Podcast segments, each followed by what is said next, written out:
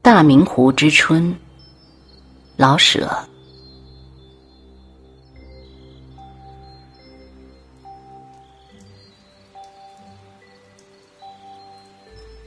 北方的春本来就不长，还往往被狂风给七手八脚的刮了走。济南的桃李、丁香与海棠什么的，差不多年年被黄风吹得一干二净、地暗天昏。落花与黄沙卷在一处，再睁眼时，春已过去了。记得有一回，正是丁香乍开的时候，也就是下午两三点钟吧，屋中就非点灯不可了。风是一阵比一阵大，天色由灰而黄，而深黄，而黑黄，而漆黑，黑得可怕。第二天去看院中的两株紫丁香，花已像煮过一回，嫩叶几乎全破了。济南的秋冬风倒很少，大概都留在春天刮呢。有这样的风在这儿等着，济南简直可以说没有春天。那么大明湖之春更无从说起。济南的三大名胜，名字都起得好，千佛山、趵突泉、大明湖，都多么响亮好听！一听到大明湖这三个字。便联想到春光明媚和湖光山色等等，而心中浮现出一幅美景来。事实上，可是它既不大又不明也不湖，湖中现已不是一片清水，而是用坝划开的多少块地，地外留着几条沟。游艇沿沟而行，即是逛湖。水田不需要多么深的水，所以水黑而不清；也不要急流，所以水定而无波。东一块莲，西一块蒲，土坝挡住了水，蒲苇又遮住了莲，一望无景，只见高高低低的庄稼。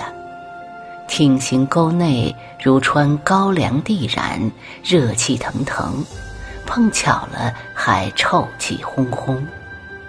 夏天总算还好，假若水不太臭，多少总能闻到一些荷香，而且必能看到些绿叶儿。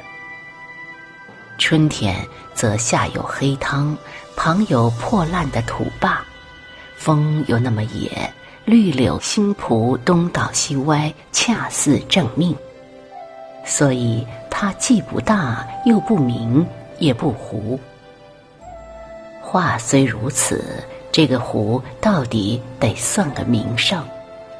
湖之不大与不明，都因为湖已不湖。倘若能把地都收回，拆开土坝，挖深了湖身。它当然可以马上既大且明起来。湖面原本不小，而济南又有的是清凉的泉水呀。这个也许一时做不到，不过即使做不到这一步，就现状而言，它还应当算作名胜。北方的城市要找有这么一片水的。真是好不容易了。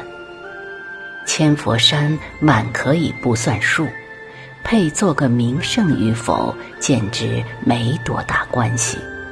因为山在北方不是什么难找的东西呀，水可太难找了。济南城内据说有七十二泉，城外有河，可是还非有个湖不可。泉、池、河、湖，四者具备，这才显出济南的特色与可贵。它是北方唯一的水城，这个湖是少不得的。设若我们游湖时，只见沟而不见湖，请到高处去看看吧。比如在千佛山上往北眺望，则见城北灰绿的一片，大明湖；城外华雀二山夹着弯弯的一道灰亮光儿，黄河。这才明白了济南的不凡，不但有水，而且是这样多呀。况且湖景若无可观，湖中的出产可是很名贵呀。懂得什么叫做美的人，或者不如懂得什么好吃的人多吧。游过苏州的，往往只记得此地的点心。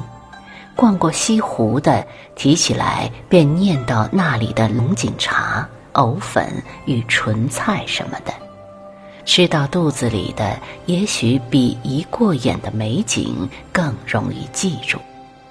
那么大明湖的蒲菜、茭白、白花藕，还真许是他驰名天下的重要原因呢。不论怎么说吧，这些东西。既都是水产，多少总带些南国风味。